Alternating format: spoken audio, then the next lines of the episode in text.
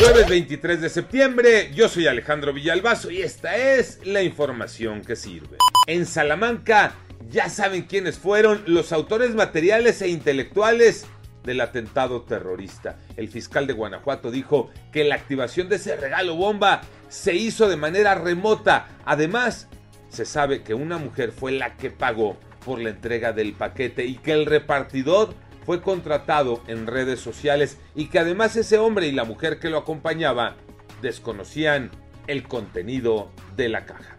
COVID-19, Iñaki Manero. Gracias Alex, en tan solo 24 horas se reportaron 811 nuevas muertes. La pandemia ha ocasionado 273.391 personas lamentablemente fallecidas. Ojo, cifras, cifras oficiales del gobierno federal. El eh, número de contagios creció 11.603 casos. La cifra total llega ya a 3.597.168 personas contagiadas.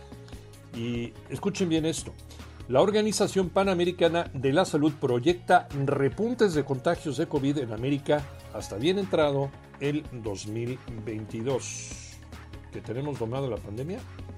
A vacunarse y a seguirse cuidando. Multa millonaria a los equipos del fútbol mexicano Tocayo Cervantes. Así es, Tocayo, otra vez el fútbol mexicano dando de qué hablar. Y vaya tema. La Comisión Federal de Competencia Económica, la COFESE, impuso multa por 180 millones de pesos a 17 clubes de la Liga MX por la realización de prácticas monopólicas absolutas. Esto, en otros términos, por el pacto de caballeros y por el establecimiento de un programa de tope salarial para las jugadoras de la Liga Femenil MX. La propia federación a través de un comunicado asegura que el pacto de caballeros ya concluyó en el 2018, mientras que el tope salarial en mayo del 2019.